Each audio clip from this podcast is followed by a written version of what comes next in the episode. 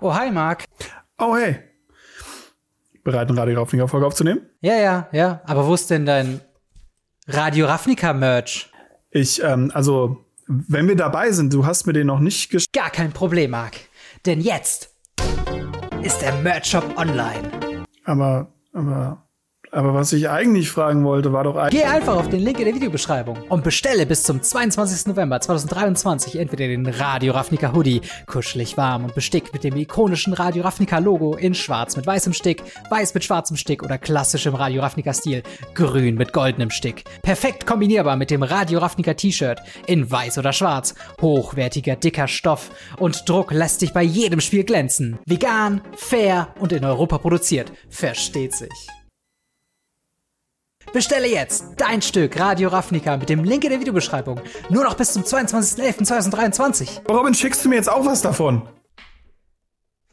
Ja klar, kein Problem. Dankeschön. Was machen wir jetzt als Werbung dafür? Äh,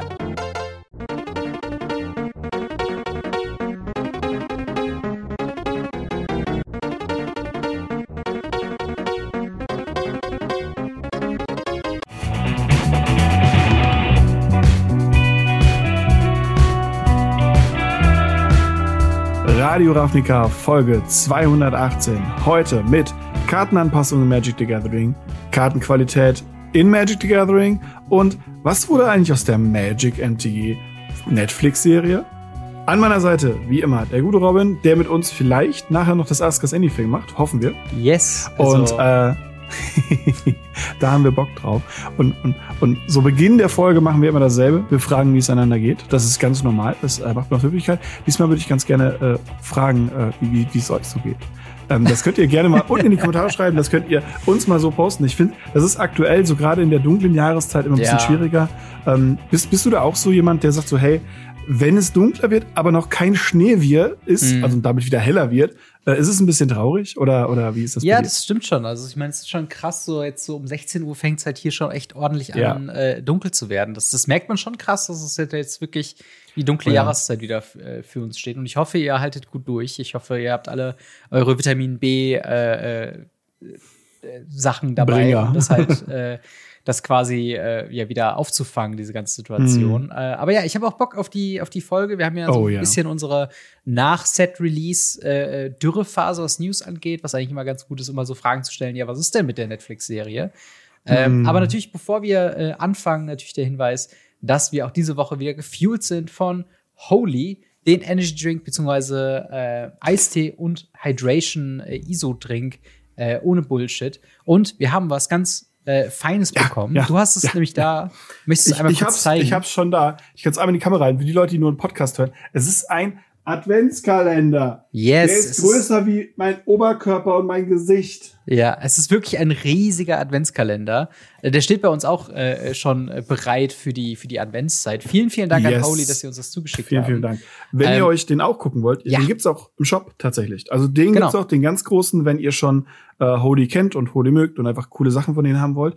Es gibt aber auch einen zweiten. Das ist so ein, so ein Starter-Paket äh, Hm. praktisch als Adventskalender, um so ein bisschen in die Welt von Holy reinzukommen. Genau, und das äh, Tolle ist, es gab ganz viele verschiedene Geschmackssorten. Man kann alles mal durchtesten. Ich bin mir noch nicht so hundertprozentig sicher, was so drin ist, aber ich wette, ein Shaker oder eine Flasche oder was Vergleichbares ist auf jeden Fall Ja. auch dabei. Das heißt, wenn ihr es mal probieren wollt und ihr wollt vielleicht noch was für einen Adventskalender haben, was vielleicht über den normalen Schokoladen-Adventskalender ein, ein bisschen hinausgeht, dann schaut euch doch mal äh, ja, den Holy Adventskalender an. Und das Beste ist, mit dem Code RAFNIKA10 könnt ihr 10% sparen. Und wenn ihr das erste Einkauf ist von äh, Holy über diesen Code, dann könnt ihr mit RAFNIKA5 sogar 5 Euro auf euren Ersteinkauf äh, Einkauf sparen.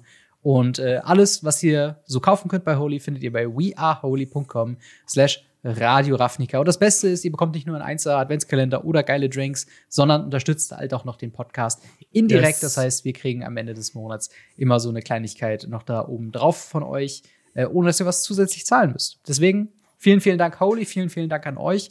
Und ich würde sagen, wir springen doch mal in die News. Und zwar ähm, Kartenanpassungen in Magic the Gathering, wo ein bisschen am Oracle-Text ge gefummelt wird. Das haben wir nahezu mit jedem Set. Also immer, es gibt so ganz kleine Änderungen, ähm, dass man, wo man halt früher, äh, wo früher stand Summon Dragon, steht halt jetzt Creature Type, Creature Dragon so. Es gab immer wieder leichte Anpassungen und so haben wir jetzt auch quasi äh, in Anlehnung vom äh, dem Release von Counts of Tarkir auf Magic Arena.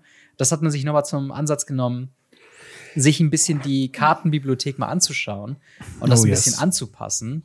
Ähm, Im Endeffekt würde ich, glaube ich, alle Änderungen als nicht so groß einschätzen. Äh, wir haben ein paar äh, äh, ehemalige Katzendämonen, die äh, den äh, Rakshasa nachempfunden sind oder im Artwork das eben zeigen. Äh, die haben quasi den Subtypen Kat Katze entfernt bekommen. Äh, außerdem äh, gibt es jetzt nicht mehr das Keyword Totem Armor, sondern das wird umbenannt in Umbra Armor. Und äh, der Untertyp Tribal für manche Spells äh, heißt jetzt Kindred. Das ist auch schon eine längere Geschichte, die wir auch schon häufiger äh, oder in anderen Kontexten eben schon mal hatten. Außerdem wird der Kreaturentyp Naga ersetzt durch Snake. Das heißt, wenn ihr schon mal ein Schlangen-Commander-Deck bauen wolltet, dann könnt ihr das jetzt auch mit ehemaligen Nagas tun. Ähm, das sind Anpassungen hauptsächlich auf den Online-Klienten. Also bei Magic Online, Magic Arena werden die Karten sofort umbenannt. Da wird es einfach überschrieben. Mhm. In Paper ist es dann natürlich der Oracle-Text, der quasi fürs Spiel ähm, legal ist. Was hältst du von den Änderungen? Findest du sie äh, sinnvoll? Findest du sie ähm, nachvollziehbar? Wir haben keine Begründung bekommen, warum es geändert wurde, aber ähm, ja, wie, wie sieht's da aus bei dir? Wie, wie empfindest du diese Änderungen? Bei den Rakashas musste ich ehrlich gesagt erstmal nachgucken.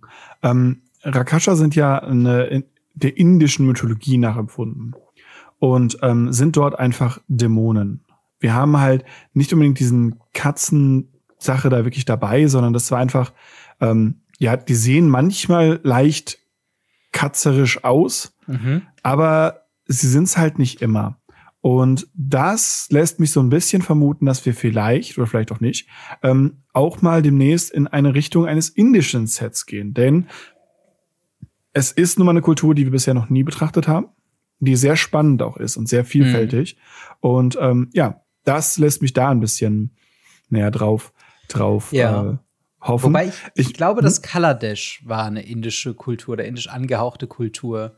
Äh, halt nicht so dieses traditionell ähm, Göttermythos indisch, aber zumindest Ja. so von, von Kultur und Architektur meine ich, dass das ja, das, das, das stimmt schon. ist. Aber Das ich weiß, was du meinst, so dieses, diese, diese, Das mythische, diese mythische Geschichte, die alte so bekommen, ja. auf Elefantenrei. Ach nee, das hatten wir auch schon mit dem Oliver. Egal.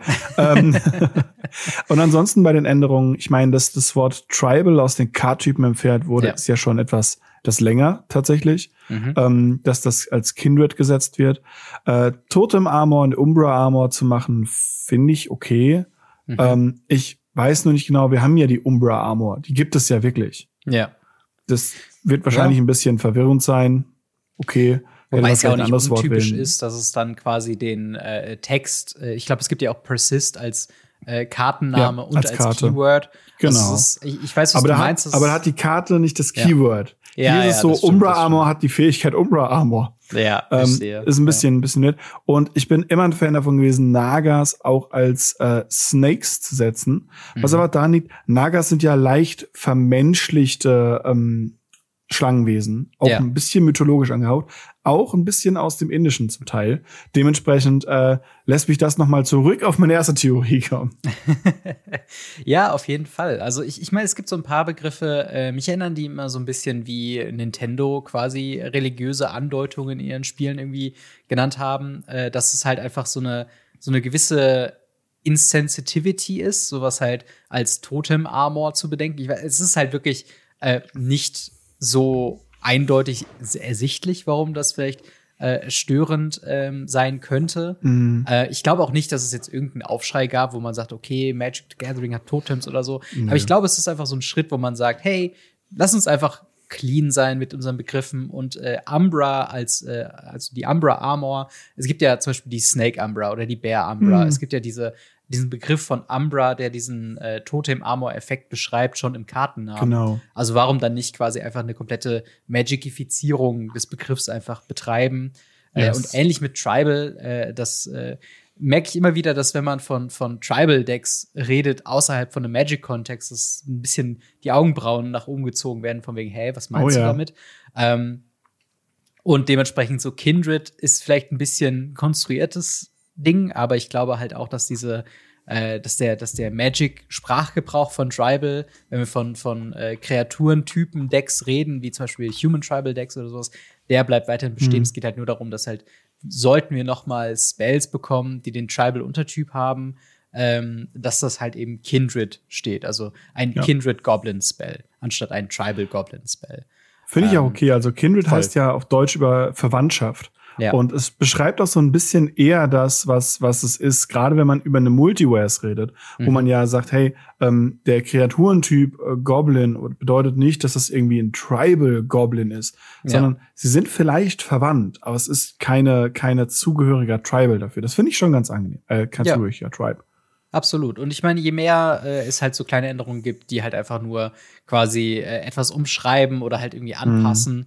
Äh, umso besser. Ich, ich bin tatsächlich gespannt, weil es gibt ja nicht allzu viele, also es gibt natürlich schon viele Katzen in Magic, aber ich bin gespannt, ob das nicht vielleicht sogar auch Auswirkungen haben könnte auf das eine oder andere Katzen-Commander-Deck. Ähm, äh, wenn mhm. halt so ein paar Katzen-Kreaturentypen jetzt äh, entfernt worden sind. Auf der anderen Seite ist es ja auch bei einem, bei einem äh, Kitchen-Table-Umgebung auch okay, eine Katze Katze sein zu lassen, auch wenn sie mm. äh, im mhm. Oracle-Text nicht mehr Katze ist. Aber ähm, ja, ich, ich glaube, das ist auch schon alles, was man zu der News sagen kann. Äh, diese Änderungen ähm, werden halt jetzt mit Khans of Takir für Magic Arena am 12. Dezember quasi offiziell eingeführt. Äh, diesen Oracle Change ähm, gibt es quasi schon auch jetzt mit dem äh, Lost Caverns of Ixalan äh, Text-Updates, ja. ist der quasi schon in Kraft getreten. Und auf Magic Online wird das am äh, oder wurde das am 8. November umgesetzt. Also das sind Änderungen, die jetzt schon in Effekt sind. Die werden das Gameplay jetzt wahrscheinlich nicht großartig beeinflussen. Aber mhm. nice to know, äh, dass da immer halt noch äh, weiter gewerkelt wird, auch an den alten Karten. Ähm, genau, und äh, dementsprechend äh, die Frage natürlich an euch. Äh, wie seht ihr das mit den Karten-Updates? Ist das etwas, wo ihr sagen würdet, okay, schön, dass man da nochmal zurückschaut und vielleicht mal guckt, wie denn äh, so sich die Karten noch entwickeln, ob man da die Begriffe ein bisschen äh, präziser definieren kann oder sagt ihr, okay, die Karten sind gedruckt, lasst sie am besten einfach liegen und konzentriert euch auf die Zukunft. Äh, Schreibt uns gerne in die Kommentare oder ins Discord. Und dann würde ich sagen, kommen wir zum nächsten Thema. Und zwar ähm, haben wir eine Woche vor Lost Caverns of Ixalan den Holiday Release von Herr der Ringe bekommen, äh, bestehend aus ähm, Collector Booster und Szenenboxen. Und als die Leute mhm. angefangen haben, diese Szeneboxen äh, in die Hand zu bekommen und aufgemacht haben, sind ein paar Fotos kursiert von nicht allzu förderlich aussehenden Kartenqualitäten. Also das Foiling yes. sieht sehr neblig aus. Äh, hast du es auch gesehen? Hast du es auch äh, wahrgenommen beim Aufmachen von dem einen oder anderen? Oder ich habe die alle aufgemacht. Tatsächlich okay. zum Zeitpunkt der Aufnahme gestern. Sehr gut. Dementsprechend bin ich da sehr, sehr, sehr dabei. Und es gibt ein paar Sachen, die mir sehr auch während Videos sehr stark ausgefallen sind. Es sind unendlich viele Kratzer auf den Karten. Das mhm. ist Wahnsinn, was diese Kratzer haben. Die eine Box war oben her echt schlecht abgekattet, als wäre das Messer stumpf gewesen. Das kennen wir ja schon, schon lange. Und was mir dann aufgefallen ist, ist, dass diese eine Box, die äh, Galadriel-Box ist es, glaube mhm. ich, die ist nicht sichtbar. Man kann darauf nichts erkennen. Die Artworks sind einfach nicht vorhanden, weil mhm. dieses Foiling so weird ist. Ja. Ja, das ist, ähm, das ist halt auch eben was, was mir aufgefallen ist bei manchen Bildern. Und es sind immer schockierend, diese Bilder zu sehen. Und, und Card-Quality-Bedenken mhm. sind ja auch sowas, das gibt's ja auch schon seit längerem. Also ich kann mich, glaube ich, erinnern, das erste Mal, wo es halt so wirklich genannt wurde, war halt äh, zu Zeiten von ähm, ich glaube, es war originales Ixalan oder Amon Cat.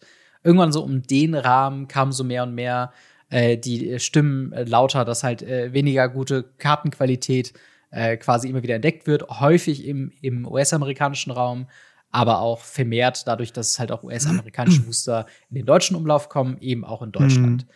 Und wie gesagt, Beschwerden über äh, mangelnde Kartenqualität sind ein längeres Problem. Dennoch verkaufen sich Magic Booster wie äh, frisch gebackene Brötchen und die äh, Zahlen äh, quartalsmäßig steigen immer weiter an mit hier und da mal äh, erwartbaren äh, Dellen, wenn mal irgendwas nicht so gut ankam.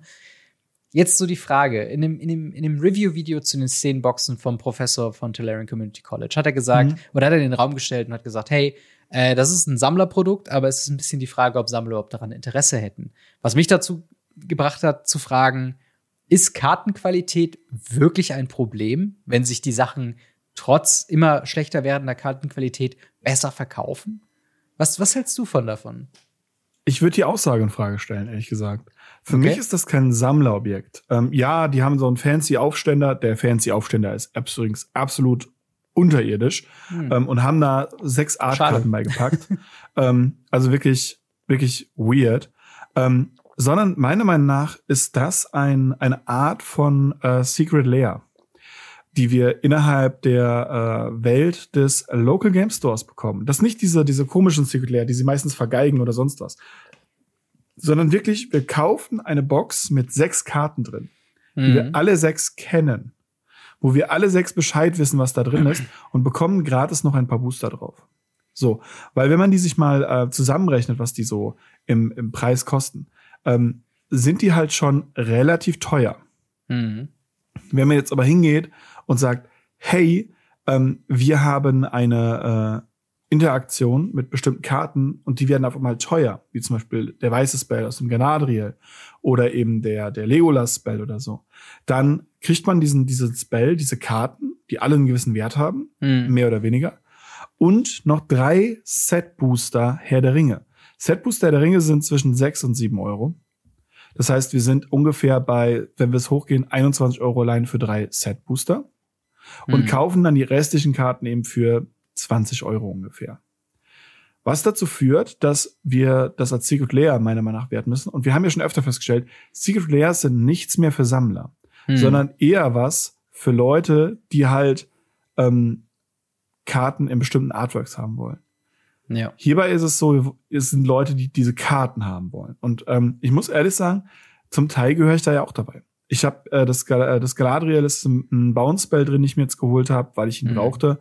Dieser Legolas-Spell, den brauche ich auch noch. Der weiße ähm, hier äh, äh, Vanish-Spell, nee, nicht Vanish, sondern wie heißt der denn? Äh, irgendwas Dismissal. Ich kann es tatsächlich auf der Karte, auf, die, auf das Foto gerade gar nicht erkennen, wie der heißt, mhm. aber ähm, ich glaube, genau. das heißt irgendwas die, die Dismissal oder so. Outfacen. Also es faced ah, ja. halt, es faced halt eine Kreatur ja. aus oder faced alle Kreaturen von einem Spieler aus.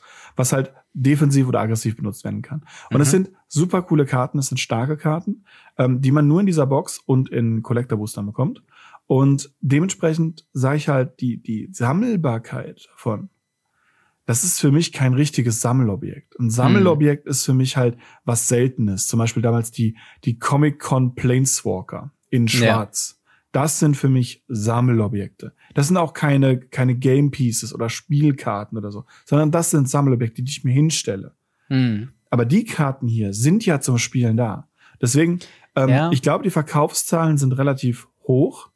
Ich glaube, die Produktionszahlen sind noch viel, viel höher. Und es ist noch umso schlimmerer für mich als Spieler, dass die Kartenqualität so Müll ist, weil ich will mit den Karten ja auf Turnieren spielen. Mhm. Ja. Und da ist es halt noch gefährlicher. Ein Sammler ärgert sich vielleicht, hm, okay, meine Sammlung ist nicht ganz richtig. Keine Frage, das ist sehr schlimm für den Sammler. Ich als Spieler hänge dann und sage, hey, ich kann diese Karte, so gerne ich sie auch spielen wollte, nicht spielen. Mhm. Das ist halt, das, das, tut mir persönlich ein bisschen mehr. Das liegt aber daran, dass ich Spieler bin. Wenn ihr Sammler seid, keine Frage. Für euch wird die Sammlung immer im Vordergrund stehen. Ähm, aber deswegen würde ich halt anzweifeln, ob es wirklich ein, ein Sammler, ein Sammlerding ist. Ja. Ja, das, aber das ist halt interessant. Also, es ist ja auch das Ding mit dem Curling, ne? Also, das ist ja auch was, ja. was man sagt, okay, Foils Absolut. in Magic the Gathering curlen extrem krass.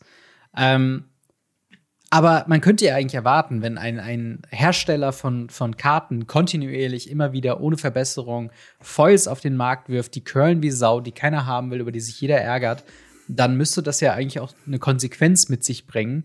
Im Sinne von, hey, ähm, so, wir kaufen das nicht mehr.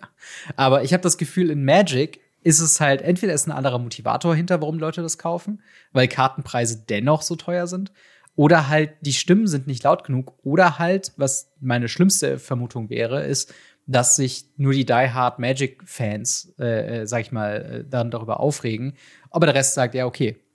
So, und das ist halt so ein bisschen das Ding, ähm, ist dann Kartenqualität wirklich ein Problem, wenn es nur einen, einen kleinen Prozentsatz der Spielerschaft überhaupt trifft? Oder sagt man dann, vielleicht müssen wir auch einfach nur lernen, damit umzugehen? Jetzt muss ich aufpassen, was ich sage. ähm, ich, ich habe am Wochenende sehr viel Commander gespielt. Ja. Und ich glaube, keins dieser Commander-Decks mit denen oder gegen die ich gespielt habe, war legal. und ähm, ich bin auch selber schuld. Äh, war dran, einfach auch so ein bisschen. Ich habe Ojotai zum Beispiel, mein Commander-Deck. Äh, mittlerweile auch fange ich das an, ein bisschen mit Foils zu bestücken, weil ich sie teilweise rumliegen habe, weil ich sie teilweise ziehe, irgendeinen Boxtop, einen Foil. Mhm. Mir ist bewusst, dass die teilweise curlen. Mir ist es aber auch egal im Commander. Und ich glaube, da ist so ein bisschen dieses, Jetzt ist es übrigens kein Commander-Bashing. Ja, wir machen das ganz gerne, besonders ich mache das ganz gerne. Ja, dann muss Robin ja mit Schutz nehmen. Das kommt ja meistens so ein bisschen aus meiner, meine, dass ich es wirklich bashe. Ich halte dich dann aber, zurück. genau. Ähm, aber es ist tatsächlich genau der Punkt. Wenn ich einfach was Hübsches haben will, mhm. dann ist die Karte vielleicht gekürlt. Das ist aber bei einem 100 Karten Casual Format, das ich bei Bier und Brezel nachmittags am, äh, am Kneipentisch mache, total egal. Mhm. Und da, da kommt, glaube ich, so ein bisschen dieser Wind her. Und diese Karten sind Commander-Karten zu 95 Prozent, die da in diesen Kartenpacks mit drin waren. Und naja, dann ist es ja ziemlich logisch, dass da eben die, die Leute diese Blinkkarten reintun.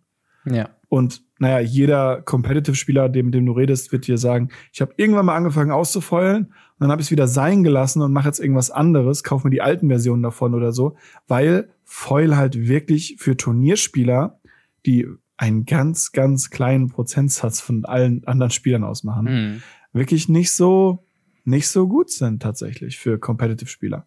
Ja. Aber das würde ja dann auch gleichzeitig heißen, dass halt einfach diese, dass halt, wenn es für Wizards of the Coast halt eben funktioniert, was es ja tut durch diese Verkaufszahlen, eben mhm. die Kartenqualität-Probleme einfach nur ein Reddit-Problem sind, äh, mhm. aber kein wahres, wo die meisten Leute mhm. sagen, äh, okay, die Karte curlt ein bisschen, aber mein Gott. So, und das ist halt dann, es ist, ist einfach nur, ich, ich habe keinen, ich habe, glaube ich, keinen Punkt, wohin ich das, also was für Konsequenzen was daraus ziehen muss. Es ist halt nur was, was mir halt eben aufgefallen ist, weil eben mhm. mit Aufkommen der äh, Collector Booster Boxen, ich glaube sogar selbst die Search Foil äh, Warhammer Commander Decks waren da teilweise ja, ja, auch in der Kritik.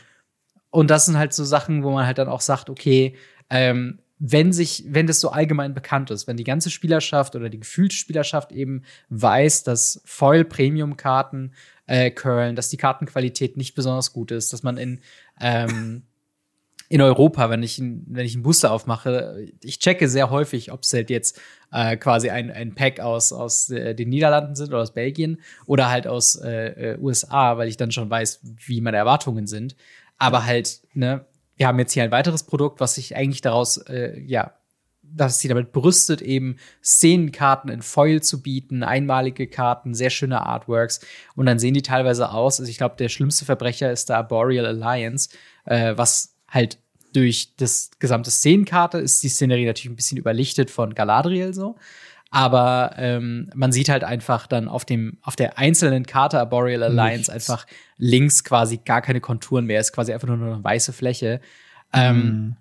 Und es bleibt natürlich abzuwarten, ob sich das dann trotzdem verkauft, ob die Leute dann überhaupt die Reviews abwarten, zu sehen, wie die Kartenqualität ist oder ob sie halt aufgrund der, der des niemals endenden Hype-Trains äh, halt einfach schon dazu gepressured worden sind, Sachen zu kaufen, ohne sie zu hinterfragen. Und dann ist halt wieder die Frage, was für, ja, was für Resonanzen zieht man dann daraus für sich? Und ja. Ähm, ja, es ist, es ist einfach eine spannende Frage, ob halt wirklich Kartenqualität wirklich ein Problem für Magic the Gathering ist. Äh, ist auf jeden Fall eins, was ich beobachte, was, glaube ich, in keinem anderen TCG so krass äh, immer wieder Thema ist wie in Magic the Gathering. Also ja. ich höre nicht regelmäßig so von Flash and Blood Spielern oder irgendwie äh, Locana Spielern jetzt ganz frisch oder halt irgendwie Yu-Gi-Oh Spielern, dass Foiling äh, irgendwie problematisch wäre, nur ob man es halt objektiv hübsch findet oder nicht. Ähm, aber ich weiß nicht, ist das ein Thema bei anderen Kartenspielen? Wenig. Also zum Beispiel Yugi ist es ja so, dass äh, man das wirklich versucht, so, so hart wie möglich auszufeulen. Mhm. Äh, am besten in irgendwelchen ähm, Secret Foils oder ja. halt äh, ähm, äh, hier nicht doch Ultimate Foils, die man nur aus den Dingpacks zieht. Und dann mhm. kommen die halt auch teilweise ein bisschen kalt raus. Das ist bei denen aber nicht so schlimm tatsächlich. Mhm. Ähm, Pokémon ist ja sowieso gut, spielt keiner, müssen wir nicht drüber reden. Da sammeln die Leute auch und dann interessiert es die Leute auch nicht, ob sie cursed sind oder nicht. Ähm, aber gerade Flash im Blatt und Lorcana, Flash im Blatt hat sehr, sehr wenig Probleme. Und bei Lorcana habe ich bisher auch eigentlich keine Probleme soweit festgestellt. Zumindest ja. nicht so, dass ich sagen würde, hey, das ist irgendwie nicht akzeptabel. Auf der anderen Seite muss man jetzt sagen, gut, wir reden jetzt als, als, als Personen, die in einem Land leben, wo meckern und trotzdem weitermachen wie bisher, eigentlich zum guten Ton gehört. Dementsprechend ja. kommt das vielleicht auch so ein bisschen bei uns aus der Bubble raus. Ja, ich kann mir schon, schon vorstellen, dass gerade ähm, andere Länder, die da ein bisschen aggressiver vorgehen, ähm, namentlich sowas wie Frankreich oder so, ähm, mhm. ähm, vielleicht da auch wirklich schon ein bisschen mehr Wörter finden dafür. Die ja. Frage ist, wie weit interessiert es Wizard of the Coast oder Hasbro? Weil die Kartenqualität zu verändern oder zu verbessern, kostet immens viel Geld. Und egal wie es ist und egal wie schlimm es ist, Leute, es ist noch nicht so schlimm wie bei Mirrodin. Mirrodin Kamigawa-Zeiten sind wirklich schlimm. Ich weiß gar nicht, ich hatte hier neulich eine, eine Karte rumliegen von denen in Foil. Das war, die, die sind einfach, die sind unterirdisch. Also hier sind, hier sind Sachen aus, aus äh, äh, so anderen Sets, die sind gerade, ja, mhm. so Länder, Basic Lands in Foil. Ja. Ich habe aber auch Basic Lands aus Mirrodin und sonst was, die sind, die sind einfach wirklich rund. Das heißt, die Kartenqualität war damals, da haben sie das erste Mal auch so ein bisschen nachgemacht, so in diesen modernen Zeiten, ein bisschen an der Kartenqualität runtergeschraubt. Oder hatten sie zu weit runtergeschraubt.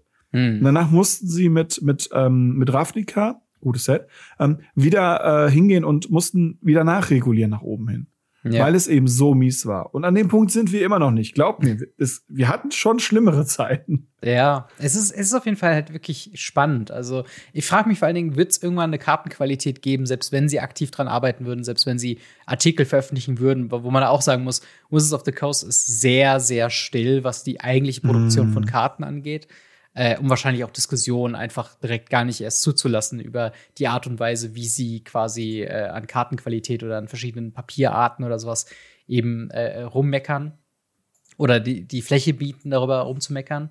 Ähm, aber selbst würden sie dann Offensive starten und sagen, wir haben jetzt Kartenqualität ausstaffiert, es ist jetzt alles gerade wie ein Brett, ist auch die Frage, ob das halt dann wirklich was in den Verkaufszahlen ändern würde oder ob es halt wirklich mehr der Kontext ist als die eigentliche Karte selbst. Und das ist halt, äh, es war einfach nur ein interessanter, interessanter Gedanke, gerade jetzt halt mit diesem Holiday-Release, der tatsächlich nochmal, ja, so e-, extrem zeigt, wie man eigentlich kein Produkt veröffentlichen soll, aber trotzdem wahrscheinlich sein Geld wieder reinholen wird, weil es einfach eine schöne Box ist, weil es einfach ein, ein, Produkt ist, wo man sagt, okay, das ist was Neues. Ich meine, selbst ich habe irgendwie Interesse daran, einfach nur um diesen, diesen verdammten Ständer zu sehen und zu sehen, was die halt noch äh, mit verschiedenen in-Store-Produkten machen können. Ähm, ja. Und deswegen ist es halt, ja, es ist ein, ist ein spannendes Thema, aber äh, da vielleicht noch die Frage an euch. Wie seht ihr das mit der Kartenqualität? Habt ihr in der Vergangenheit schon irgendwas ähm, ja, dazu gesehen, was äh, ja, euch da stört an der Kartenqualität? Gibt es vielleicht Foilings, die ihr versucht zu vermeiden? Oder sagt ihr mittlerweile auch, komm, ist ja eigentlich egal, äh, was äh, da irgendwie bei rumkommt? Äh, Schreibt es uns sehr yes. gerne in die Kommentare oder ins Discord. Yes. Ähm, ich sehe gerade eine Breaking. News quasi. Breaking News, wirklich. Breaking, Breaking News. Was, was haben wir denn gerade reinbekommen, ganz frisch während der Aufnahme? Wir haben während der Aufnahme reinbekommen, dass wir Tomb Raider in Magic kriegen. Oh, wow. Tomb Raider kommt gedacht. nach Magic. Von äh, IGN hat den, äh, den Artikel gerade eben rausgemacht mit Crossover. Und zwar in deinem Lieblings- Möglichkeit von, äh, äh, von äh, Universes Beyond. Denn es sind Karten, die als Reprint drin sind, die mhm. unten drunter die Original Magic-Namen haben und oben drüber den, äh, den In-Universe, äh, na, äh, den mm, Out-of-Universe-Namen tatsächlich. Ähm, die einzige Ausnahme, die wir haben, ist äh, Lara Croft herself. Mhm. Sie ist eine eigenständige Karte. Alle anderen Karten in diesem Secret Layer sind wohl ein Reprint. Crazy, ja. Also wir können die Karten erinnert so ein bisschen an den Street Fighter und den Fortnite Drop. Ja, das stimmt. Also, ähm, wie gesagt, wir haben es jetzt gerade erst, du hast gerade den Link rumgeschickt während der Aufnahme. Mhm. Deswegen, äh, lass uns doch gerade mal die Karten durchgehen. Äh, Erstmal yes. Lara Croft, Tomb Raider. Äh, ein yes. äh, grünes, ein, ein blaues, ein äh, rotes für ein 3-4 Legendary Creature Human Ranger mit First Strike und Reach. Und immer wenn äh, Lara Croft äh, angreift, kann man äh, eine up to uh, one target legendary artifact card oder legendary land card from a graveyard äh, exilen und einen Discovery Counter drauf machen. Äh, mhm. Man kann mhm. diese Karte dann aus dem Exile spielen, ähm, solange sie halt eben diesen Discovery Counter drauf hat. Und dann hat sie darüber noch Raid. Äh, das bedeutet, am äh, Ende des Combats an unserem Zug, wenn wir angegriffen haben, kriegen wir einen Treasure Token. Das heißt also, man greift mit ihr an, man kann Karten aus dem Friedhof, also Artefakte und Länder, die legendär sind, eben äh, exilen, Discovery Counter draufpacken und eben Treasure Tokens bekommen, äh, wenn man eben äh, ja mit dieser Kreatur angegriffen hat Mhm. und diese Karten aus dem Exile spielen. Das ist Yes. Card Advantage und Mana, also Card Advantage und Ramp, also alles, was wir auf einer legendären Kreatur 2023 Ziemlich gut. brauchen, oder? Ziemlich gut, vor allem als Commander einfach. Ja, Das, das, muss ist man schon einfach echt sagen. gut. Als Commander, es ist, es ist wirklich, wirklich sick gut. Und ähm, ja, es, es sie hat Rot, Grün, Blau. Beste Ja. Farben dafür. Ja. Und halt die anderen Karten, wie du schon meintest, sind halt in diesem Godzilla-Treatment. Ähm, wir haben zum Beispiel Search for Ascanta als Heart of the Explorer. Was, ich muss sagen, ich habe Tomb Raider super lang nicht mehr gespielt. Ich, weiß, es gab Remakes, die habe ich halt nur so halb, Shame. die habe ich nicht tatsächlich äh, so viel gespielt. Ich habe aber die PlayStation 1 äh, äh, Dinger gespielt. Und äh, Heart of the Explorer beziehungsweise Search for Ascanta, das Artwork, das löst schon bei mir ein bisschen Retro-Gefühle aus, weil es irgendwie schon, also sah 100% nicht so aus auf der PlayStation 1, aber es hat schon Mhm. irgendwie so diesen Vibe. Man sieht halt Lara Croft so von Mhm. hinten, wie sie da halt in diese Ruine quasi reinschaut. Und ähm, ja, das, das hat, hat schon was auf jeden Fall. Und auch so äh, die Rückseite, Ascanta The Sunken Ruin, beziehungsweise hier The Lost Valley. Mit dem Dino passt natürlich jetzt auch wieder zu Ixalan, so. Das ist Dinos. schon nicht schlecht, nicht schlecht. yes. Was, was haben wir denn noch so? Äh, ich finde ich finde tatsächlich am, vom Artwork her sehr cool, auch wenn es äh, sehr realistisch gehalten ist, womit ich ja meine Probleme habe. Ähm, Anger of the Gods, alias Storms of Yamatai. Mhm. Und ähm, den kennt man ja, drei Mana fügt drei Schaden zu und wenn Kreaturen sterben, werden sie exiliert. Ist hier so ein Boot, wo so Blitze oben einschlagen, mitten auf dem Meer. Ähm, Mhm. sehr realistisch gehalten da tatsächlich. Ja, ist halt ein sehr modernes Boot. Also es ist halt kein Mhm. Fantasy mehr, obviously. Wir sind ja hier im, im, im Lara Croft-Universum sozusagen. Mhm. Äh, ansonsten haben wir noch äh, The Grim äh, Whisper, äh, auch bekannt in der Magic-Welt als äh, Bow of Nylea. Drei Mhm. Mana Legendary Artifact, äh, Enchantment, beides sogar. Ähm, Geile Karte. Ist eine ziemlich stronge Karte. Und ich habe auch eben gesehen, äh, Shadow Spear wird als Oh, Totex yeah. Spear reprintet. Das ist auf jeden Fall ein notwendiges ähm, Reprint. Und wir haben Wobei der Academy jetzt auch als Ruins. Boxtopper ja auch drauf war, wa? Bitte? War jetzt auch schon als Boxtopper drauf, tatsächlich. Das stimmt. Das stimmt. Ja. Ähm, aber Academy Runes ist doch auch eine teurere Karte, oder? Boah, ich glaube nicht mehr. Ich glaube, die mehr? war mal teuer, ähm, ist aber mit seit, boah, ich glaube, irgendeinem Reprint ist die ein bisschen out of favor gefahren. Ah, Dementsprechend, äh, ja, das geht. Ähm, es sind alles in allem ganz, ganz, ganz gute Karten. Ähm, der, der Shadow Spear ist halt, ist halt Okay. Ja. schon, schon, schon krass. Auf der anderen Seite, wie gesagt, muss man halt sagen, hey, wir haben den halt neulich, in Anführungsstrichen neulich, Mhm. ähm, gehabt. Also Academy Ruins, wenn ich hier von weniger Preis rede, rede ich hier immer noch um 10 Euro, by the way, ja. Ja. Ähm, aber die, die, also Shadow Spear kann man einfach nicht genug haben. Wie gesagt, der hatte jetzt neulich den Reprint als Boxtopper Mhm. ähm, bei Herr der Ringe und äh, ist jetzt, glaube ich, in dem im Holiday-Set nochmal drin. Der kostet halt immer noch über 20 Euro. Das ist immer noch wahnsinnig teuer. Ja. Und allein die beiden Karten machen nämlich schon 30 Euro. Ich bin gespannt, was das Ding kostet. Wir kriegen Ja. noch einen Treasure Token dabei, was ich ganz cool finde, weil man so ein paar Sachen aus den Filmen tatsächlich und aus den Spielen sieht. Mhm. Ähm, und ja, das Ganze erscheint am 20. November, also wenn Ja. ihr die Folge bekommt, äh, in, in, in drei Tagen am Montag, nach dem Eternal Weekend. Nice. Und ähm, ja, das wird ganz lustig. Auf jeden Fall. Ich, ich will noch gerade eine Sache zum Artwork sagen. Und zwar, ich glaube, sie Yes. haben hier auch verschiedene Eras von, von, äh, von, von Tomb Raider hier mit drin, äh, wo Lara, Lara, Lara Croft, äh, Tomb Raider und Search for Ascanta so ein bisschen die ähm, PS1-Spiele darstellen, haben wir halt auf äh, The Grim Whisper, also Bow of Nylea, haben wir so ein bisschen, glaube ich, Remake äh, Tomb Raider drauf. Ich glaube auch das Boot von Anger of the Gods bzw. Storms of äh, Yamatai ist, glaube ich, auch aus den Remakes. Und tatsächlich äh, der Shadow Spear, äh, der hat nämlich einen Flavortext zu, äh, zur ersten Fähigkeit, A Guardian of the Light, was, glaube ich, ein Top-Down-Action-Game mal war in der Tomb Raider-Welt, wo sie eben diesen Speer hatte. Und ich glaube, das ist halt an diesem nicht Mobile-Game, aber an diesem, an diesem kleineren Spiel irgendwie orientiert. Genauso wie halt Academy Ruins bzw. Kize, The Sunken City, auch, ich glaube, auch aus dieser Remake-Welt läuft. Also es ist, ist schon interessant. Mhm. Also, wie gesagt, erste Impression, wir haben die Karten halt jetzt wirklich gerade erst gesehen. Ähm, aber schon irgendwie spannend, dass man dann versucht, da wirklich so eine, so die verschiedenen Ehren von, von Tomb Raider irgendwie abzulichten. Hm. Ähm, aber, aber wie ist denn, wie ist denn dein Gefühl? Äh, glaubst du, dass Tomb Raider in die Welt von Magic the Gathering gut reinpasst? Also, es ist okay. Ich, ich finde das, wie gesagt, das Boot ein bisschen weird. Ansonsten finde ich, passt sie eigentlich sehr, sehr gut rein. Ähm, Mhm. Gerade weil, man sieht bei ihr, glaube ich, in, in einem Artwork sieht man die Halfter mit Pistolen. Das Ja. war's. Und ansonsten ist es sehr clean mit Pfeil und Bogen, einen Speer, Pickaxe, äh, Fackel und so weiter. Das ist schon ganz nett. Das passt schon ganz gut rein. Gerade jetzt mit Ixalan ist es ganz cool, glaube ich. Gerade diese Möglichkeit, da auch was zu, zu erklimmen. Azteken und Lara Croft gehören für mich halt einfach irgendwie auch zusammen. Ich weiß nicht warum, aber das war für mich so das Einprägsamste. ähm, und äh, ja, wie gesagt, ich find's find's ganz nett, ich find's ganz gut. Ich find's schade, dass wir hier wieder eine Karte haben, die man nur in diesem äh, äh, Secret bekommt. Das heißt, wir bekommen wahrscheinlich irgendwann eine Secret La- äh, ein Universe äh, Without Karte Mhm. von ihr, ähm, die dann in irgendeiner, in irgendeiner Liste drin ist. Ähm, aber ansonsten finde ich den Drop tatsächlich sehr gelungen. Es sind alles Karten, wo man sagt, die, die sehen in irgendeinem Format Play oder können zumindest gespielt werden. Mhm.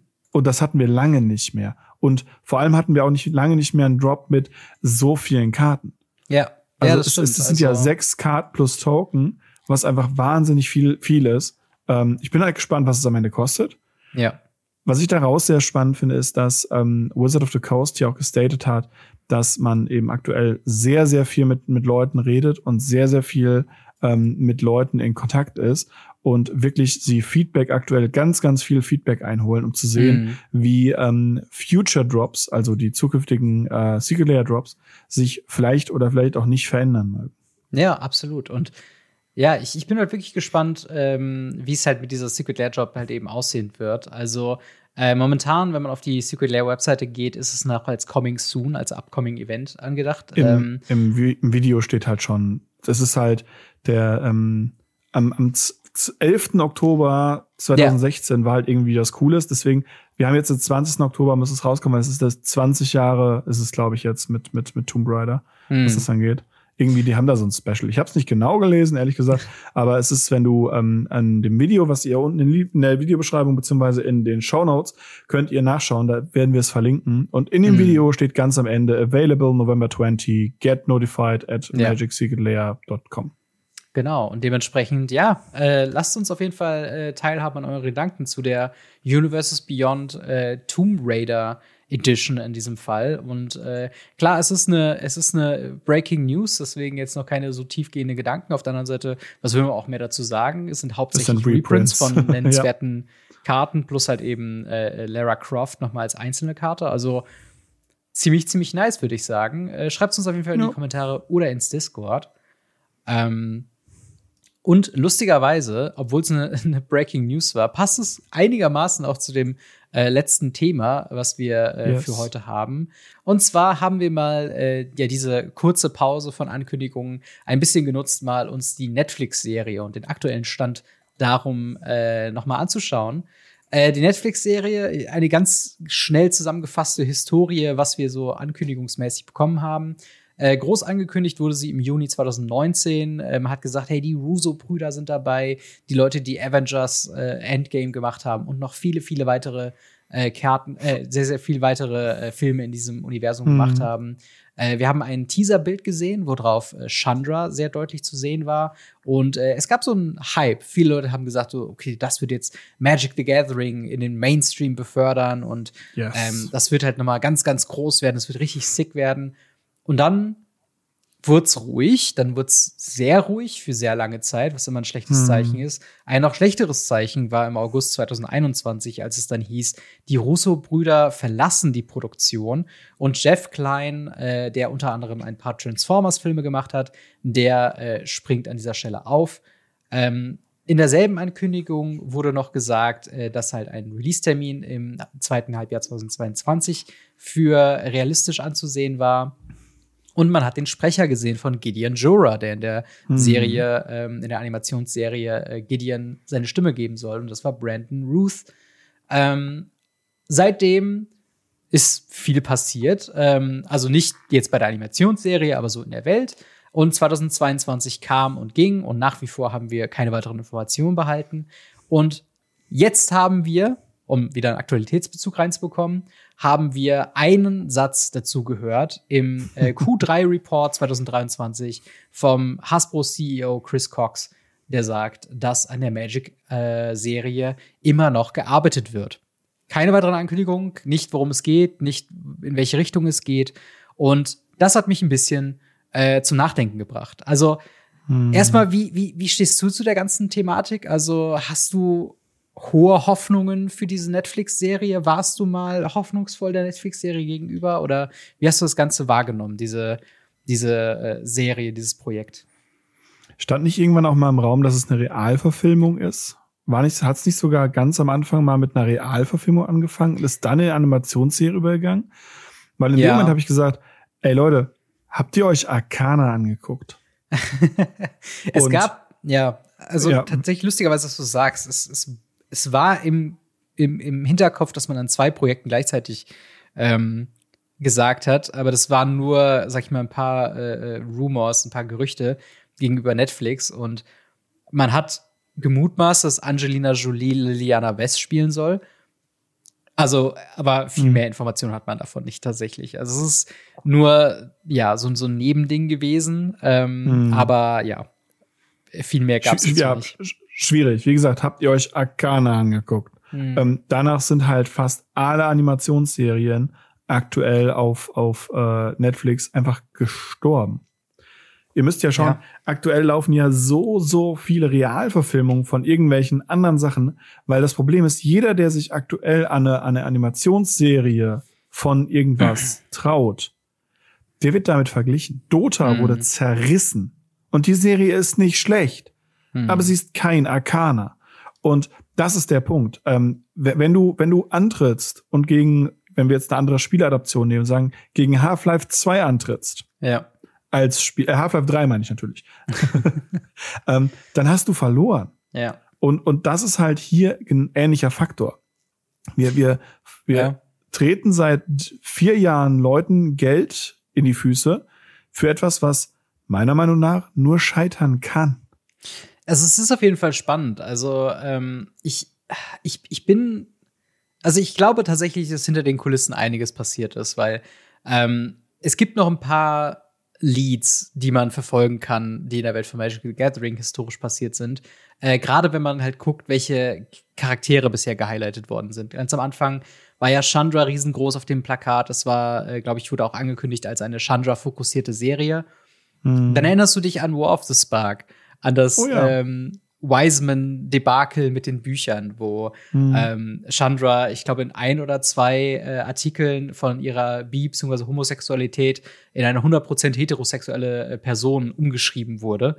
Und das hat Leute dazu gebracht, dass es vielleicht damit zusammenhing, dass diese Netflix-Serie ja auch in China erfolgreich sein mhm. sollte. Wir hatten andere ich sag mal, mhm. halb gescheiterte Projekte. Ich sag nur der World of Warcraft-Film zum Beispiel, oh ja. der nur deswegen wieder Revenues reinbekommen hat, weil sie halt in China äh, sehr erfolgreich waren. Und ich glaube, das war ein Markt, äh, oder, oder viele Leute haben gemutmaßt, dass halt eben diese Heterorisierung von Chandra deswegen halt umgesetzt wurde. Dann gab es den Backlash und auf einmal die mm. nächste Information, die wir bekommen haben, hey, das ist der Sprecher von Gideon Jura. Wir haben noch kein fertiges Skript, aber wir wissen schon, dass Gideon Jura eine tragende Rolle spielen wird und diese Person wird ihn sprechen. Ähm, mm. Und ja, also wir haben halt noch keine äh, weitere gehenden äh, inhaltlichen Ideen, in welche Richtung es geht. Ich meine, Gideon, das wissen wir, in War of the Spark opfert sich, um Liliana zu retten vor der mm. Rache äh, ihres Vertragsbruchs mit Bolas. Ähm, Ist die Frage, geht's in so, so, so, eine Richtung oder machen sie sich so ein bisschen wie die äh, doch sehr gemochten Boom-Comics und machen so eine alternative Story auf? Hm, was, was ja. wäre dir lieber? In welche Richtung würdest du das Ganze gerne gedreht sehen?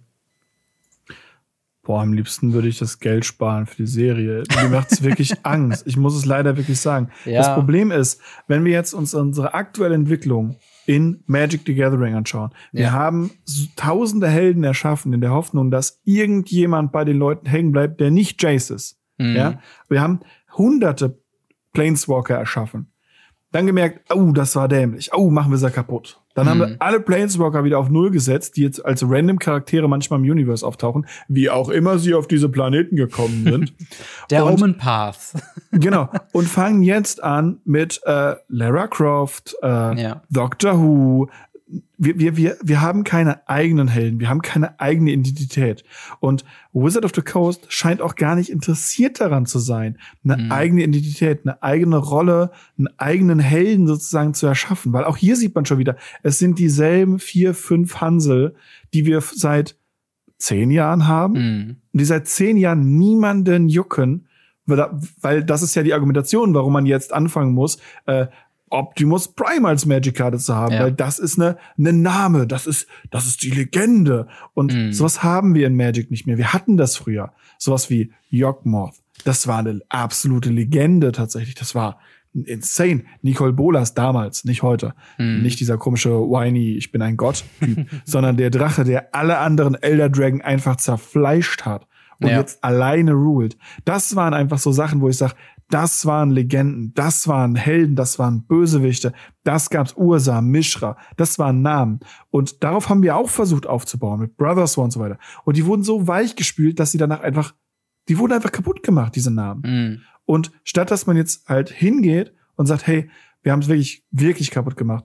Ähm, wir nehmen jetzt neue Helden, bringen zu jedem von diesen Helden ein eigenes von mir aus Commander-Deck raus oder einen Challenger-Deck oder sonst was und bringen die in alle Formate. Das werden unsere vier oder fünf neuen Helden. Das ist die Next Generation. Das sind die Leute. Und die haben einen krassen Hintergrund, einen mythischen Hintergrund und so weiter und so fort. Nee, wir gehen hin und reden über problematischer Charaktere Nummer eins, toter Charakter Nummer zwei hm.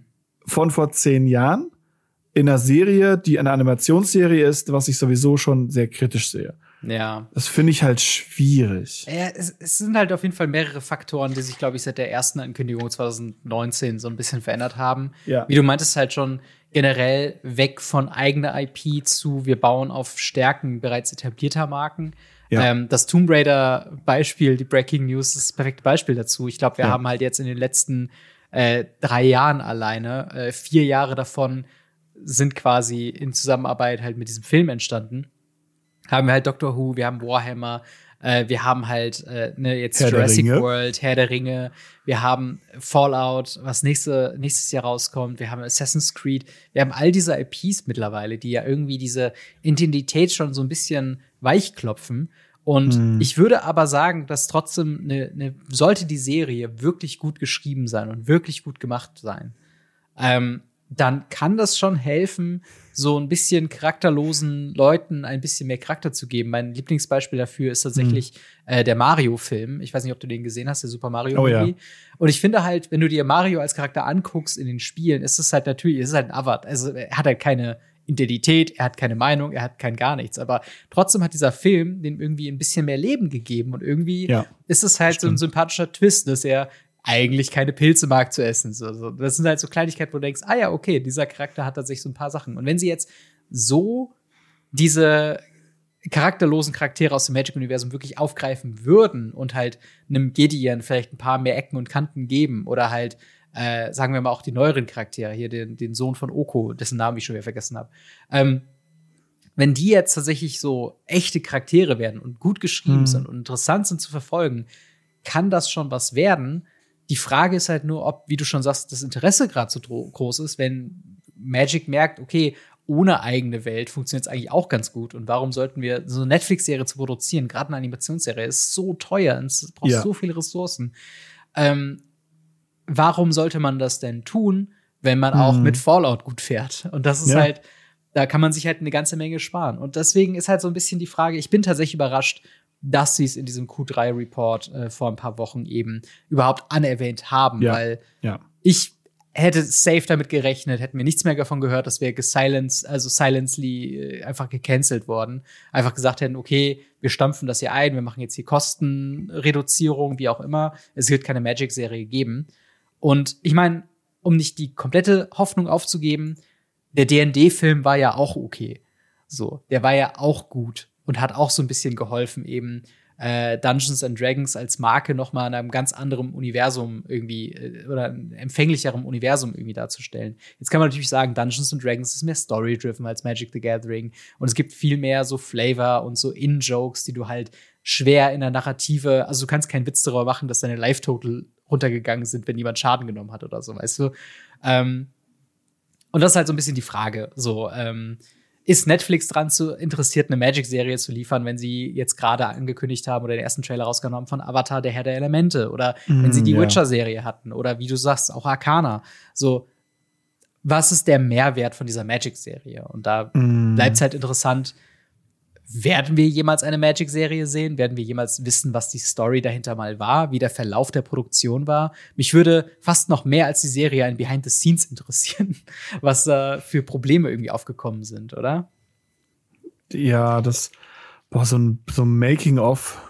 Zehn Jahre in der Making und trotzdem ist es dann irgendwie, ja. keine Ahnung, äh, wie heißt dieser, dieser, dieser Nuke Dukem Unlimited oder wie hieß dieses Spiel, was wo uh, Duke, auch 20 Jahre drauf kommt? Duke Nukem 3D. Forever, Forever, Forever, Forever ja, hieß genau. es damals. Also vielleicht am Ende ist es sowas und und da habe ich halt wirklich Angst vor, weil wir sind nun mal in einer Welt, äh, das hat man im Q3 Report auch ganz gut gesehen, in der Wizard of the Coast die einzige Marke von Hasbro ist, die schwarze Zahlen schreibt und für alle anderen aktuell den Buckel hinhalten muss. Ja. Damit irgendwie Mattel und sonst was irgendwie noch sich lohnen. Eben. Und da muss man einfach sagen, wenn wir dann noch solche Geldlöcher aufmachen, die dann floppen, dann haben wir irgendwann echt ein Problem. Ja, total. Also mich würde es echt freuen, wenn wir einen Magic-Film bekämen oder eine Magic-Serie ja. bekämen, die wirklich gut ist. Das wäre meine ja. einzige Voraussetzung. Ich will keine Magic-Serie haben, um nur um eine Magic-Serie gehabt zu haben. Weil ich glaube, zu Zeiten, wo Lorcana als starker Konkurrent aus, dem, aus den Startlöchern kommen, wo immer mehr Bandai-IPs als TCGs rauskommen, mm. die eine mhm. starke Marke mitbringen, ähm, ist es wichtig, noch mal so einen Boost zu haben, dem Magic, glaube ich, gerade fehlt. Nicht finanziell gesehen, aber so aus, aus Faninteresse. Und da könnte so eine Serie mm. schon ganz gut sein, aber momentan ist es durchaus gerechtfertigt, sehr kritisch zu sein, ob wir diese Serie jemals sehen werden. Also ähm, ich war ziemlich gehypt, als die Russo-Brüder dabei waren, weil ich dachte, okay, wow, die machen hier Nägel mit Köpfen, aber ich, ich bin gespannt. Ich bin gespannt, ob wir jemals wieder was davon hören werden. Ähm, aber dementsprechend, wie seht ihr das? Äh, habt ihr Interesse an einer Verfilmung der Story von Magic the Gathering mit Gideon und vielleicht Chandra, vielleicht aber auch nicht Chandra? Hättet ihr Bock, dass das Ganze in so eine Richtung geht, von wegen alternatives Universum, um nicht den Ballast der Sets dabei zu haben, dass man jetzt auf das nächste Plane gehen muss, weil das neue Set da spielt? Lieber so ein bisschen Boom-Comics gehen oder sagt ihr, hey, ich will einfach nur eine gute Nacherzählung von der Story, wie ich sie schon kenne? Schreibt uns gerne in die Kommentare oder ins Discord. Und mm. apropos Discord, ich würde sagen, wir machen noch mal Ask Us Anything. Yes. Marc, ich habe eine Frage fürs Ask Us Anything. Wo darf ich sie denn stellen und wie komme ich dahin? Ähm, du öffnest WhatsApp und fragst, nein. Ähm, wir haben einen Discord, den findet ihr in den Show Notes, den findet ihr in den Videobeschreibungen. Dort gibt es verschiedene Bereiche, vom Willkommensbereich zu äh, Community-Bereichen, Turnierbereiche und so weiter und so fort. Unter anderem eben auch den Radio Ravnica-Bereich. Dort könnt ihr im Bereich Ask Us Anything eine Frage stellen, pro Post bitte eine Frage. Mhm. Und äh, wenn ihr Glück habt und wir wenig zu erzählen, kommt eure Frage sehr schnell dran. Ansonsten kann es auch mal sein, dass es etwas länger dauert. Dementsprechend, sorry dafür. Aber wir beeilen uns, wir bemühen uns. Schreibt da einfach den, den, den, die Frage rein und wir beantworten die im Laufe unserer äh, YouTube-Karriere, sag ich mal. Genau, irgendwann kommen wir schon dahin. Äh, ja. Äh, so zum Beispiel die Frage von äh, AC zu. Äh, sie fragt, passend zum Thema, äh, sollte Magic ein Anime wie im Stile von Kamigawas oder Eldrains Trailer machen, um die eigene IP zu stärken? Vielleicht keine Animationsserie, aber so ein Full-on-Anime vielleicht. Also, das muss man sagen, die Trailer waren ja eigentlich gut, oder? Ja. Die, die, die einfache Antwort ist ja. Sollten wir. wir sollten eine, eine, eine Sache haben, die uns stärkt, die uns ja. wirklich ähm, eine, eine Möglichkeit gibt, uns auch mit, mit, unserer, mit unserem Hobby und unserer Marke zu identifizieren. Das hatten wir früher. Und das wurde uns leider im New Age genommen von Personen, die keine Ahnung, warum das machen. Hm. So oder so, äh, ja, sollten wir. Ja, auf jeden Fall. Und vor allen Dingen, da kommt wieder das rein, was ich eben äh, gesagt habe. Äh, ich habe nicht große Verbindungen mit äh, dem Ninja Planeswalker gehabt oder selbst äh, hier, äh, wie heißt die nochmal, die ähm, zu einem Phyrexia geworden sind, wurde? Tat äh, ich habe keine Ahnung. Tatiova? nee, keine Ahnung. Das kann Ähm, sein. Ja, auf jeden Fall dieser Planeswalker, der später zu einem Phyrexianer wurde. Ich habe keine große Verbindung dazu, aber allein durch diesen Trailer und zu sehen, wie sie gekämpft haben, wie sie halt, ich glaube, es gibt so eine Szene, wie der Ninja so auch smirkt und so ein bisschen cocky ist im Kampf gegen Jinka Taxius. Und das hat allein schon mehr Charakter übermittelt, als es eine Karte immer machen kann. Deswegen Ja, absolut. so eine Umsetzung auf jeden Fall gerne. Ähm, dann haben wir vom äh, lieben, von der lieben Elite-Ente die Frage. Ähm, was haltet ihr davon, dass die Set-Booster und Draft-Booster wegfallen und wir Play-Booster kommen? Äh, dazu haben wir schon eine ganze Folge gemacht, beziehungsweise keine ganze Folge Radio Afnika, aber es gibt ein Video auf YouTube dazu. Nochmal ganz kurz, bist du äh, Daumen hoch, Daumen Mitte, Daumen runter, was Playbooster angeht? Ich find's gut. Mehr Platz auf den Regalen, gute Booster, mit denen man lustige Drafts machen kann, weil man jetzt mehr Fun in den Drafts hat und es weniger als competitive sieht. Das liegt daran, dass ich Draft nicht als competitive sehe, weil ich es nicht so als competitive spiele, sondern wenn dann irgendwie im Pre-Release. Und wenn ich eine Karte aus der Liste im Pre-Release spielen kann, bin ich glücklich. Ja, ich würde auch sagen, Daumen nach oben, wobei ich da ein Sternchen dran fügen müsste, dass ich es trotzdem kritisiere, dass es sich jetzt quasi durch die Band die Preise der Booster Ja, erhöht. ja. Aber grundsätzlich ist das eine Richtung, die wichtig ist für Magic. Ähm, dann haben wir die nächste Frage von Muten Yoshi. Äh, der fragt, wie war euer erstes Mal FNM spielen? Oh, das ist auch eine interessante Frage. Äh, Robin fragt darüber hinaus. Marc, wann war denn dein erstes Mal FNM? 2000. Also wirklich in einem Local Game Store, wirklich FNM ist, glaube ich, tatsächlich im Fischkrieg 2019 gewesen. Ah, da ich davor extrem viel, also Pre-Releases habe ich schon vorher gespielt Hm. ähm, und auch schon bei äh, kleineren Events war ich immer in Stores. Und ansonsten war es ganz viel zu Hause spielen, äh, in Jugendhorts spielen, in Communities spielen, wenig Local Game Store. Aber wir hatten keinen Local Game Store und ich hatte kein Geld nach Siegen zu fahren. Mhm. Ähm, dementsprechend war das halt eher so ein Ding. Und dementsprechend war mein erstes Fischkrieg, ich glaube, irgendwann 2018 im Fischkrieg. Mhm. Oder da du auch aber schon etabliert in Magic sozusagen, ne? Ja, ja, absolut. Da habe ich schon 20 Jahre Magic mehr gespielt. Ja. Spannend. Ja, ich habe äh, auch, also ich habe äh, im Local Game Store auch im Fischkrieg angefangen. Und das war, ich sage ja auch immer ganz gerne, da kam auch auf Devastation gerade frisch raus, weil da noch die Pre-Release-Kits überall in den Läden standen. Ähm, wann war das denn? Äh, war das? Dürfte gar nicht so weit hinter sein. Also tatsächlich war es, äh, Amonkhet äh, hat, äh, soweit ich weiß, der dieser Store, wo wir, wo wir beide auch praktisch daran gespielt haben, auch angefangen. Ähm, weil es war nicht mal Amonkhet, sondern das zweite Set davon. Ja, genau. Und äh, war das zweite dann nicht ähm, sogar? Dann könnte Äh. es sogar sein, dass wir relativ zeitnah, gleich, relativ gleichzeitig tatsächlich unser erstes FNM hatten. crazy? Ja, das war 2017. 2017, genau, ja. Ja. Äh, Ja, da kam. Hours of Devastation raus, äh, 07 2017. Ähm, da habe ich halt äh, mir damals von Amonkhet diesen dieses äh, Deckbuilders Toolkit gekauft mit einem Freund Oh ja, zusammen, stimmt. Äh, aufgemacht und dann haben wir irgendwann gemacht, okay, lass uns mal in so einen Laden auch mal reingehen. Da wurde uns dann gesagt, es wird gespielt und ähm, um auf die Frage einzugehen, wie es denn war, es war super scary, weil äh, alle sich schon irgendwie untereinander kannten und alle waren schon irgendwie befreundet miteinander und äh, ich hatte ja noch das, den Vorteil, dass ich dann nicht alleine war, sondern meinen Kumpel noch mit dabei hatte. Und da war es halt schon so eine Überwindung, auf die Leute zuzugehen. Ich weiß nicht, ich habe sehr viel Zeit in dem Shopraum so äh, verbracht und einfach herumgebrowst, ohne Sinn und Vernunft, einfach nur um irgendwie busy zu sein in der Zeit. Ähm, und es war erstmal, äh, war erstmal eine Überforderung. Aber ich sag mal so, mit der Zeit, je häufiger man dann hinging, desto eher lernt man die Leute dann auch kennen und dann ist es auch weniger scary und ähm, Hm. ja, es gab so ein bisschen diese Formatproblematik, weil sehr Oh ja. intensiv Modern und Legacy gespielt worden ist, was nicht einsteigerfreundlich wirklich ist. Aber als dann später auch mehr und mehr Standard dazu kam, da Ja. wurde ich dann auch mehr abgeholt und von da hat sich das halt dann weiterentwickelt, ne? Yes. Ähm, so, dann haben wir als nächstes ähm, von äh, Daniel, der fragt, äh, wie viel Geld investiert ihr in eure Magic-Hobby und habt ihr ein festes Budget oder einfach nach Lust und Laune und Kontostand? Äh, immer wieder eine spannende Frage über die äh, Frage der, äh, wie viel Geld sollte man sich bereithalten. Wie sieht es denn bei dir aus? Hast Mhm. du da ein festes Budget oder sagst du eher, ach komm, ich habe gerade Bock? Ähm, bei mir hat sich das ein bisschen geändert. Wir hatten vor zwei Jahren in zur Weihnachtszeit hatten wir mal so so große Folgen zu unseren Fragen und so weiter gemacht. Mhm. Und ähm, da habe ich gesagt, dass ich halt äh, tatsächlich im Monat 400 bis 800 Euro mindestens habe, die ich dafür ausgebe, mhm. ähm, die ich aber auch gleichzeitig damit reinhole. Ähm, man muss ja immer wieder sagen, das, was man ausgibt und das, was man wieder auch bekommt, mhm. ähm, muss man halt manchmal berechnen. Es gibt Leute, die geben 1000 Euro im Monat aus, die verdienen aber auch in Anführungsstrichen verdienen äh, mhm. 1000 Euro im Monat, weil die immer jeden Monat ein Commander-Deck verkaufen und sich ein gleichwertiges holen und dann sagen die, oh, ich gebe ja. 1000 Euro im Monat aus. Nee, du gibst 0 Euro aus. Ähm, ja. Und das war bei mir damals auch so ähnlich. Und das ist es immer noch. Ähm, ich würde aber sagen, dass ich es weit runtergeschraubt habe. Aktuell bin ich dran, die Duels äh, zu vervollständigen, dass ich alle 40 habe. Mhm. Ähm, und das dauert halt einfach. Ja. Dementsprechend gebe ich aktuell sehr wenig aus. Ich hole mir hin und da mal Kleinigkeiten. Lass es mal 200 Euro im Monat sein, inklusive Turniere und allem drum und dran. Ja. Ja, das.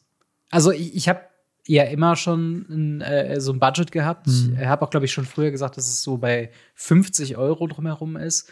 Wobei ich davon mittlerweile Events exkludiert habe. Also es geht jetzt wirklich nur um, was kaufe ich mir neu aktiv für meine Magic Decks. Ähm, ja.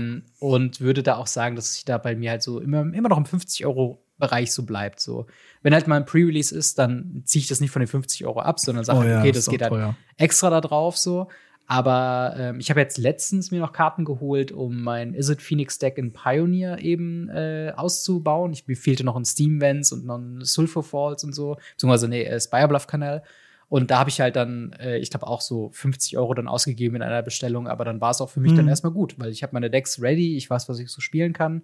Und ähm, das ist so mein Bereich. Äh, wobei ich halt auch sagen muss, ich glaube, ich habe einigermaßen durchgehend durch halt Verkäufe und, und sowas halt auf meinem Card Market Account immer so hm. 10 Euro parat und gerade wenn man mal so Commons braucht, weil man weiß nicht, Boros Heroic sich nochmal bauen möchte, weil es jetzt gerade wieder Hype ist oder Pauper oder sowas. Da kann man halt schon mal so ein paar Cent Karten mal eben so bestellen und äh, die gehen ja jetzt nicht direkt vom, vom, vom Budget sozusagen ab. Äh, mhm. Aber es ist hm. auf jeden Fall mal eine gute Idee, gerade am Anfang, sich das so ein bisschen zu budgetieren, damit man nicht im Hype sich zu Tode kauft und dann in zwei Monaten ausgebrannt ist. Man denkt sich so, oh Gott, das hat mir so viel Geld gekostet. Äh, wie bin ich da so reingefallen? Ähm, deswegen gute Frage und ich hoffe, die äh, Antwort war ein bisschen hilfreich. Ähm, vielleicht noch eine letzte Frage von äh, Wolfgar an dich. Äh, der fragt, äh, direkt an dich eine Frage an Marc. Wie gut ist Legolas's Quick Reflexes in Legacy? Meiner Meinung nach eine wirklich starke Karte für Infect und Dark Depth Decks. Was, äh, wie, wie siehst du denn Legolas's Quick Reflexes? Siehst du sie in äh, verschiedenen äh, Legacy Decks schon? Hast du sie schon ausprobiert? Ich habe ja gerade eben schon gesagt, dass ich da auch äh, Interesse an dieser Karte einfach habe, weil sie eine sehr gute Karte ist. Zur Karte selber ist eine ein Mana grüner grüner Zauber mhm. ähm, mit Split Second. Der sagten wir äh, enttappen eine eine Kreatur bis zum Ende des Zuges kriegt sie Hexproof, mhm. Reichweite und immer wenn diese Kreatur getappt wird, fügt sie Schadenspunkte ihrer Stärke an einer Kreatur zu. Die ist halt okayisch meiner mhm. Meinung nach, weil Depth-Decks spielen oft weiß. Und so ein Swords to Plowshares oder ein Path to Exile ist eigentlich besser. Mhm. Und es mhm. ist nicht so, dass es die Karte groß beschützt. Ja, die Karte kriegt Hexproof. Ja, es ist gut für Dark Depths, um halt vor Karakas sich zu beschützen. Aber da gibt's auch andere Möglichkeiten, die nicht so nischig sind. Mhm. Ähm, was man damit cool machen kann, ist, glaube ich, im Maverick mit dem Knight of the Reliquary, mit dem Länder enttappen, äh, kann man ein paar Tricks machen. Aber ich glaube, für die puren Prügeldecks, nenne ich sie mal, mhm. ähm, Combo-Prügeldecks, die hier genannt wurden, würde ich sie wahrscheinlich eher weniger sehen. Ich würde sie testen. Mhm. Ich will sie testen, deswegen habe ich sie mir zweimal äh, das äh, geholt. Aber ich glaube tatsächlich, dass sie am Ende des Tages eher als nischige, oh mein Gott, du hast diese Karte drin, ähm, sowas wie Seal of Removal im Delver-Deck oder so, mhm. ähm, so enden wird, meiner Meinung nach. Hm. Ich habe kein was verstanden, aber ich vertraue dir da mal. ähm, komm, wollen wir noch eine letzte Frage? Ja, einer geht rein? noch, einer geht noch. Dann haben wir eine Frage vom guten Psyren. Äh, der schreibt, äh, wart ihr schon mal einem äh, massiven Hate wegen eurer Person oder wegen eures Contents im Internet ausgesetzt? Und wenn ja, wie seid ihr damit umgegangen? Was auch eine sehr spannende Frage ist, weil sie sehr, ähm, ich sag mal, Content Creator und Personen im Internet exklusiv ist Ähm, hast du schon mal im großen Stile Hate oder, oder äh, Hasskommentare bekommen? Ähm, gegen die Person äh, ja. Das hat aber nichts mit dem, mit dem Content an sich zu tun. Ich meine, ich rede jetzt nicht von einem kleinen Schulhof, mhm. äh, äh, den mag ich nicht, mit dem spiele ich keinen Fußball, äh, sondern wir reden hier von massivem Hate. Ja. Ähm, ich stelle mich neuen Leuten, die ich so in Persona kennenlerne, immer vor mit Hallo, ich bin der Marc. Die meisten Menschen hassen mich. Ähm, das ist natürlich nicht wahr, äh, das ist mir bewusst. Ähm, es gibt aber einige Personen, die aus sehr persönlichen Gründen mit mir nicht klarkommen und das wirklich in massiven Hate und äh, wirklichen Hass mir gegenüber auch ausdrücken. Es gibt viele Personen, die mit mir nicht klarkommen, ähm, aber auch ein paar, die da in der Richtung gehen. Wegen dem Content, ähm, es gab immer mal wieder so ein paar Meinungsverschiedenheiten, gerade wenn es um äh, Sachen geht, wo ich immer sage, dass ich Sachen nicht show-offe. Oder mhm. eben die Meinung, gerade bei den Blackie Talks, als ich die gemacht habe, ähm, wo es dann ja auch so ein bisschen differenzierte Meinungen gab tatsächlich. Aber das würde ich nicht als massiven Hate bezeichnen tatsächlich. Also da sind wir, glaube ich, auch noch ein bisschen zu nischig für. Zumindest ja. aus meiner Sicht. Ich weiß nicht, was bei dir, ob bei dir das mal gegeben hat. Ähm, es gab, ich hatte mal eine Phase, wo ich ähm, aus meinen Livestreams ähm, einzelne Segmente habe rausschneiden lassen tatsächlich äh, und halt die als ein ähm, ja, wie soll ich sagen, äh, zu so einem kleinen Meinungsstück mäßigem hab zusammenschneiden lassen. Das war mhm. äh, mit einem mit einem äh, befreundeten Kollegen, hier äh, David an der Stelle, liebe Grüße. Äh, der hat das für vier, fünf Videos von mir gemacht. Und ähm, da waren schon so ein paar Themen, weil gerade im Livestream, man kennt das so ein bisschen, man, man labert so ein bisschen, man denkt sich so ein paar Stories aus, die vielleicht unterhaltsam sind zu erzählen.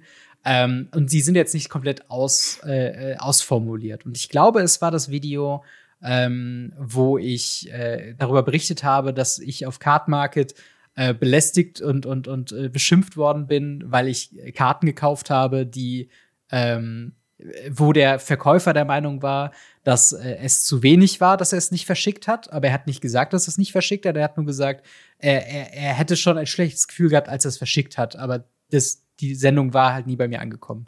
Ähm, mm. Und das war so ein Fall, wo ich sehr häufig ähm, Kommentare gelesen haben, die halt mit der anderen Seite eben quasi sympathisiert hat und sich dann, hm. ich würde auch nicht von Hate sprechen, es war so ein bisschen zynische, überhebliche, meine Position komplett missverstandene ähm, Ausrichtung von, von Kommentar, die dann so gesagt hat, oh ja, ne, jetzt kannst du ja schön all deinen Ärger irgendwie als Video nochmal verpacken und schön auf YouTube ausschlachten, was gar nicht meine hm. Intention war, sondern wie gesagt, es war halt eine Story für den Livestream und ja den Stream habe ich quasi weitergegeben. Das war halt der unterhalt unterhaltsame Part so draus, der halt so alleinstehend irgendwie passt. Und ich würde auch sagen, das Video ist immer noch sehr unterhaltsam zu gucken.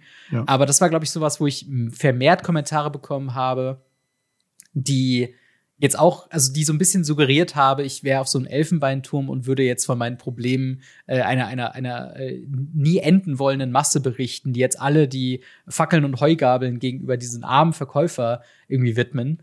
Ähm, und, und das war so ein bisschen was, wo ich, glaube ich, im Unterton so ein bisschen rausgehört habe, dass mehr Leute frustriert mit meinem Content sind, als es normalerweise der Fall ist. also spannend. Ähm, gerade äh, gerade auf Card Market würde man sowas ja äh, eigentlich entgegenbringen. Ich finde die Card Market Community übrigens grausam mittlerweile geworden. ähm, früher haben die Leute mich noch angeschrieben, wenn eine Karte eine falsche Sprache hat. Heute schicken die die einfach raus und sagen, na, wird schon passen. Ja. Ähm, deswegen spannend, tatsächlich sehr, sehr spannend. Ja, total. Und ich glaube halt, dass, dass dieses Verkaufen und dieses äh, drüber sprechen, ne, was halt irgendwie Etikette ist, die aber nirgendwo steht und sich dann Leute beschweren, wenn man Karten kauft, die sie online hat, aber nicht über fünf Euro war. Und dann, also es war halt wirklich nicht so ein Riesenfass, als dass ich das irgendwie mitbekommen hätte, als das dann auch nachher diese Konversation mit dem Verkäufer, die war halt einfach äh, ab einem gewissen Punkt einfach nur lustig. Also ich habe das nicht persönlich genommen so. Und ich fand es dann mhm. irgendwie interessant zu beobachten, dass im Kommentarbereich viele Leute, also es gab auch viele Leute, die das die sympathisch fanden von meiner Seite aus, aber halt trotzdem so ein paar wenige, wo ich dachte, ah ja, interessant. Es gibt dann Leute, die dann äh, doch eher mit der anderen Seite sympathisieren und das sind dann aber meistens mhm. die Leute, die auch, glaube ich, nicht mit Radio Ravnica so gut viben. Also die dann auch vielleicht Sachen schon mal anders aufnehmen wollen, wie es mhm. ist. Aber ich will wirklich herausstellen, dass das die aller, aller, aller wenigsten sind. Also die allerwenigsten Kommentare, ja. die wir bekommen auf unseren Videos, sind wirklich kritischer Natur. Äh, und wenn sie das halt wirklich sind, dann ist es meistens berechtigte Kritik oder welche, wo ich nachvollziehen kann, woher die Leute kommen. Und ähm, das äh, war, ein, war ein spannender Fall und spannende Frage an der Stelle. Ja. Ähm, wenn ihr Fragen habt an uns, äh, dann schreibt sie uns gerne ins Ask Us Anything ins Discord rein. Und wenn ihr uns supporten wollt, könnt ihr das sehr gerne tun mit einem YouTube-Abo oder wenn ihr dem Podcast äh, folgt auf Spotify oder auf welchen Podcatcher ihr auch immer ihr uns hört und uns gerne auch mit fünf Sterne bewerten. Ihr könnt uns auch folgen auf Instagram und Twitter. Alle Links dazu in der Videobeschreibung. Vielen, vielen Dank an dieser Stelle nochmal an Holy für das äh, wöchentliche Sponsoren Oh ja. ähm, von Radio Ravnica. Und ihr könnt uns unterstützen, wenn ihr Holy-Produkte kaufen möchtet und dabei den Code Ravnica10 für 10 Euro, äh, für 10% Rabatt oder Ravnica5 für 5 Euro Rabatt äh, nutzen wollt. Wir haben aktuell den sehr schönen Adventskalender, den wir am Anfang der Folge gezeigt haben. Da ist echt einiges drin zum Probieren. Also schaut da gerne mal vorbei bei weareholy.com slash Radio Ravnica. Und wenn ihr uns natürlich auch direkt finanziell unterstützen wollt, äh, dann könnt ihr das sehr gerne tun auf patreon.com slash gamery und da herauszustellen sind unsere Goldunterstützer, namentlich da äh, zu erwähnen, ist Biker X, Buster Madison, Kobe Power, Cybertop, EasyReader24, General Götterspeise, Jan Web, Siren, Sascha H., Cinnamon, Simonim. Ich habe irgendwie immer Probleme damit. Und Steffen H., vielen, vielen Dank für euren monatlichen Support. An der Stelle noch übrigens ein kleiner Hinweis für ähm, die eine oder andere Person, die auf YouTube äh, Channel Membership äh, machen möchte. Ähm, da gibt's ein neues Feature von YouTube, dass ich die Videos, wenn ich sie vorbereite, zuerst für Channel-Member äh, freischalten möchte. Also wenn ihr Yes, uns supporten wollt, genau, wenn ihr uns supporten wollt, äh, ich habe die äh, Preise sowie quasi die Ranks, die sind Patreon und äh, YouTube Channel Membership gleich. Also ein Gold Supporter auf YouTube ist genau das gleiche wie ein Gold Supporter auf Patreon. Und ihr kriegt mittlerweile dann auch die Videos, sobald ich sie fertig vorbereitet habe, vor allen anderen quasi zu sehen. Äh, falls es was ist, was euch irgendwie interessiert, ich habe diese Neuerung jetzt letztens vor zwei Wochen erst entdeckt und dachte, ich erwähne es Ja. mal kurz, dann äh, ist es natürlich auch eine Option, hilft uns genauso gut wie auf Patreon. Ähm, und dementsprechend, äh, ja, vielen Dank für euren Support. Und natürlich, Marc, vielen Dank äh, für eine weitere Woche Radio Ravnica. Immer wieder gerne. Und dann hören wir bzw. sehen uns in der nächsten Woche wieder. Haut rein, bis dann. Ciao. Ciao, ciao.